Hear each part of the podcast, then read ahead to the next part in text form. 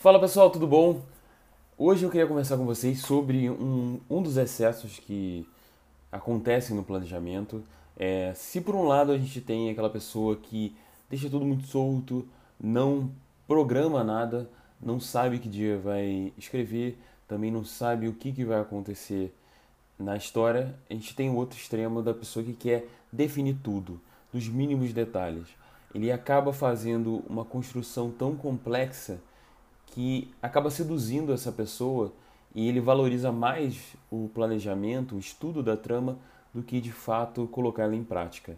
Isso é muito comum, é, ela já foi mais comum, mas ainda é muito comum em empresas. É, existem áreas dedicadas ao planejamento estratégico é, que não suportam que um plano não seja seguido, por exemplo. Mas a ideia do planejamento em si foi feito para ser colocado em prática.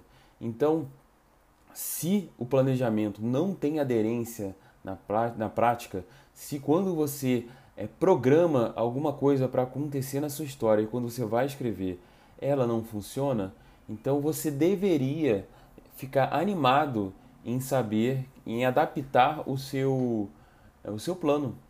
Então a gente deveria ter uma atividade, uma atitude mais positiva é, quando você percebesse que esse plano não funciona.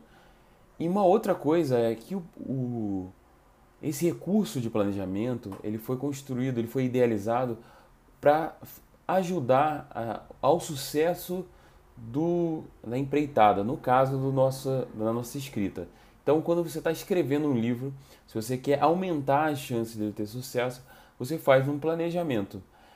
Só que se você é, acaba planejando nos mínimos detalhes, é, você acaba gastando recursos demais antes de fazer o, o próprio. antes de partir para a escrita, antes de fazer o próprio produto que é o livro.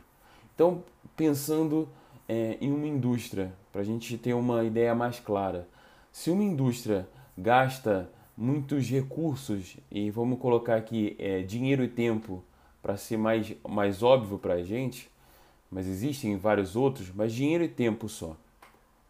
Se ela gasta metade dos recursos planejando e a outra metade fazendo, ela deixou de fazer muita coisa. Agora, se ela consegue achar um, é, um lugar onde ela tem alguma certeza e a partir dessa alguma certeza ela construa, por exemplo, uma proporção de 10% de planejamento nos gastos de, de tempo e dinheiro e na produção em si 90% provavelmente vai ser uma, é, uma produção otimizada.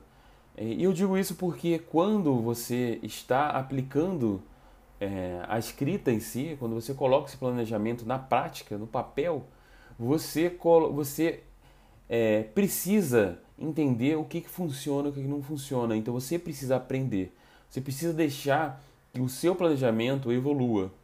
Uma coisa muito é, comum é que os autores tenham medo de os seus personagens não ficarem complexos o suficiente, ficarem muito superficiais. É, isso é um problema, sim. É, uma obra pronta não deve ter é, personagens superficiais, principalmente os principais. Porém, é, esses personagens não começam a ser complexos do nada, e eles não vão ser complexos só se você fizer ficha para eles. Você precisa deixar eles viverem um pouco. A, a complexidade deles é, está exatamente nessa vida que, que é criada a partir desses dados que você pegou. Então, nenhum personagem vai ser completo, nenhum personagem vai ser complexo de verdade sem que você tenha colocado ele para viver a sua trama. Então, nesse momento, você vai perceber é, várias é, idiosincrasias, várias é, pequenas é, incoerências desses personagens. Então, é nessas incoerências que vão aparecer é, muito da alma deles. Então, é, é, ao invés de tentar saber tudo sobre o personagem, tente saber o suficiente sobre o personagem para que depois você aprenda com ele. Então, isso é uma coisa muito comum é, esse tentar reduzir todos os riscos é uma coisa muito comum é, quando as tramas e as personagens são muito complexas, o que é normal em fantasia e ficção científica. Sim, o enredo é mais complexo, sim, você tem que planejar um pouco mais, mas não, você não pode ficar é, planejando por 5, 10, 15 anos.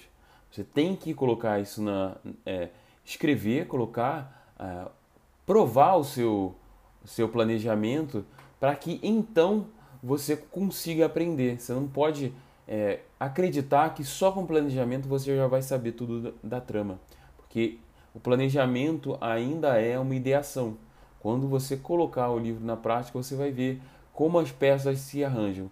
E eu queria ler uma frase é, muito, muito famosa e muito interessante para gente é, sobre é, do Eisenhower, que é que ele foi o comandante supremo das, das forças aliadas na Segunda Guerra Mundial. Então ele é uma pessoa que é famosa por grandes planejamentos, é, inclusive o dia D. É, e ele fala o seguinte: antes da batalha, o planejamento é tudo. Assim que começa o tiroteio, planos são inúteis. O que, que ele quer dizer com isso? Que é fundamental que você planeje antes. Mas quando o tiroteio que ele está chamando, no nosso caso, é, o no dele era, era o óbvio, né, o literal, mas no nosso caso é quando a gente coloca, a gente começa a escrever, começa a colocar a história na prática, na realidade. Então, quando você começa a escrever, você precisa seguir a história, não o seu planejamento. Então, se o planejamento é, ele não está dando, não está se aderindo à realidade, você tem em algum momento, isso sempre acontece, em algum momento você tem que é, priorizar a realidade, não o planejamento. É, então, se você tem uma é, um evento que não funciona, uma cena que não funciona mais, um personagem que não funciona mais, é, você tem uma meta que não está te ajudando. Tudo isso, se não está funcionando, você tem que pensar se vale a pena modificar ou se vale a pena tirar. É, se você simplesmente deixar lá só porque está no plano, você está fazendo um desserviço ao, ao seu livro. Então, é, mais uma vez, esse é um discurso pró-planejamento, pró um plano, uma, uma, um estudo de enredo, principalmente, um estudo de personagens, mas no momento que você começar a escrever, é, começar a colocar esse plano na prática, o que vale é a escrita, o que vale é a história, não o plano. Beleza? Abração para vocês, pessoal. Tchau, tchau.